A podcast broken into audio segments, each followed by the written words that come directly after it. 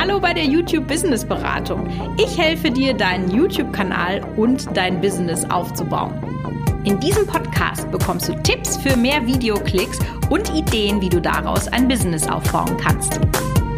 So, obviously, das neue Jahr hat angefangen. Erzähle ich euch nichts Neues, ne? Aber habt ihr euch Vorsätze vorgenommen? Und tatsächlich Habt ihr schon mit euren neuen Vorsätzen gebrochen? Ich habe jetzt irgendwo so eine Umfrage gelesen oder so eine Statistik, ich weiß nicht, irgendwo im Internet, dass bereits nach 14 Tagen mehr als 50 Prozent der Leute ihre Vorsätze schon ad acta gelegt haben, wo ich mich dann frage, hm, also wird das ja nichts mit dem Erfolg, ne?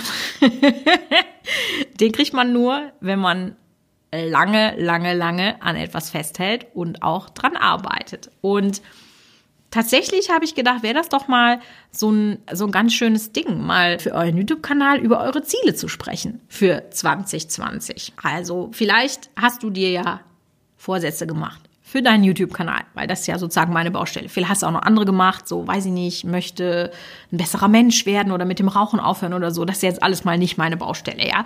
Wir kümmern uns jetzt mal um die Ziele, die du für deinen YouTube-Kanal dir vorgenommen hast. Und falls nicht, dann könnte man ja vielleicht nochmal überlegen, wie sehen so Ziele denn tatsächlich aus? Also typische Ziele sind ja zum Beispiel, ich möchte dieses Jahr YouTube-Partner werden. Also das heißt, ich habe mich qualifiziert für die Monetarisierung. Ich habe 1000 Abonnenten und 4 Stunden, 4000 äh, Stunden Watchtime generiert.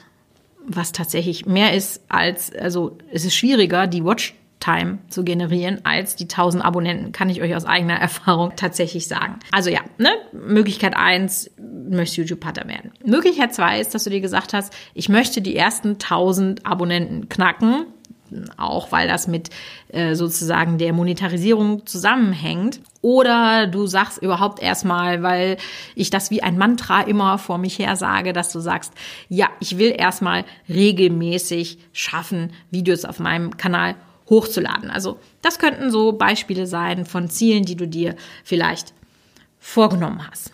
Und ja, wenn du dir jetzt so diese Beispiele vor Augen führst, dann denke ich, sagst du, ja, das hört sich doch eigentlich nach ziemlich guten Zielen an. Das kann man mal machen, das nehme ich mir vor.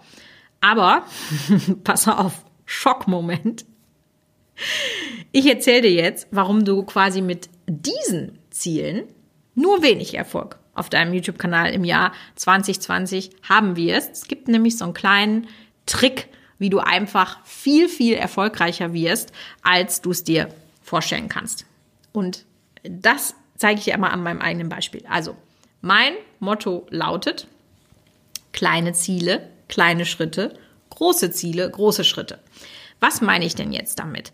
Also, meistens ist es so, dass ich mir selber fast utopische Ziele setze. Also das bedeutet, mm, wenn ich dann mit dem neuen Fahrplan fürs neue Jahr ankomme. So meine Mitarbeiter, die kriegen echt manchmal zu viel. Ne? Dann denken die sich, boah, was hat die denn jetzt schon wieder für ein Problem?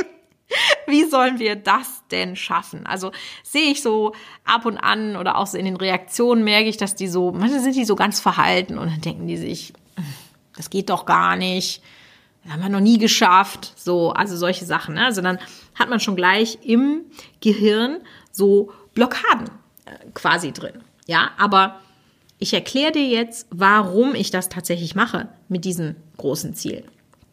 Der Vorteil ist nämlich, wenn du dir sehr, sehr große Ziele setzt und die dann nicht ganz schaffst, dann hast du aber doch einen größeren Schritt geschafft, als wenn du dir sehr kleine Ziele gesetzt hättest.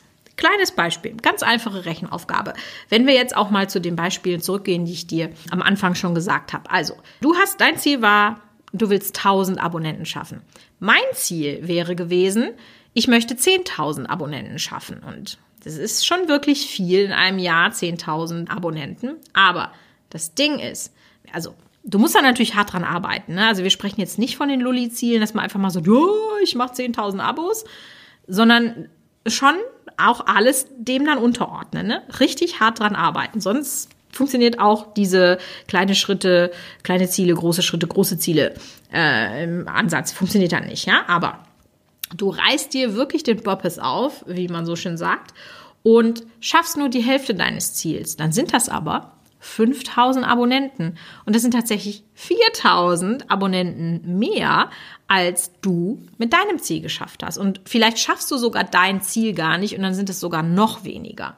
Also mit diesem Ansatz hast du einfach mal fünfmal so viele Abonnenten geschafft, wie du es dir sonst vorgenommen hast. Also mich persönlich motiviert das dann auch immer, wenn ich dann tatsächlich auch sowas sehe, wo ich so dachte, boah, krass, was du schon alles geschafft hast. Also auch jetzt im Jahr 2019 habe ich ja wirklich angefangen, als Personenmarke äh, aufzutreten, was ich die ganzen Jahre vorher nicht gemacht habe. Da war ich sehr versteckt, einfach nur als Agentur. Und natürlich hatte ich Ziele und die habe ich nicht geschafft, aber ich bin total happy mit dem, was wir geschafft haben. Und deswegen habe ich mir jetzt einfach neue Ziele gesetzt für 2020, wo ich einfach sage, ach ja, richtig krass, das wird richtig, richtig gut. Also praktisch heißt das, dass du jetzt vielleicht mal deinen Fahrplan überarbeitest. Also guck doch mal, hast du dir Ziele gemacht für 2020? Wenn ja, kannst du die ein bisschen hochschrauben. Kannst du wirklich sagen, wenn ich alles gebe, dann ist das realistisch, dann packst du noch was drauf. Einfach um den, den Rahmen so ein bisschen höher zu stecken tatsächlich. Und ich würde dir gerne mal in den Show Notes ein paar Podcast-Folgen verlinken, die dich auch so ein bisschen motivieren und dir helfen, ja, so deine Road to 2020 umzusetzen. Wir haben zum Beispiel das Thema Shiny Object Syndrom. Richtig spannend. Dann habe ich dir da verlinkt ein Interview mit Yvette, die ähm, 2019 einen neuen Kanal eröffnet hat und jetzt gerade im letzten Quartal richtig krass steigt. Und ich glaube, äh, von Yvette werdet ihr in diesem Podcast oder auch in meiner Facebook-Gruppe noch mehr hören, weil ich habe das Gefühl, die macht dieses Jahr die 50k. Das wird die schaffen, da bin ich fest von überzeugt.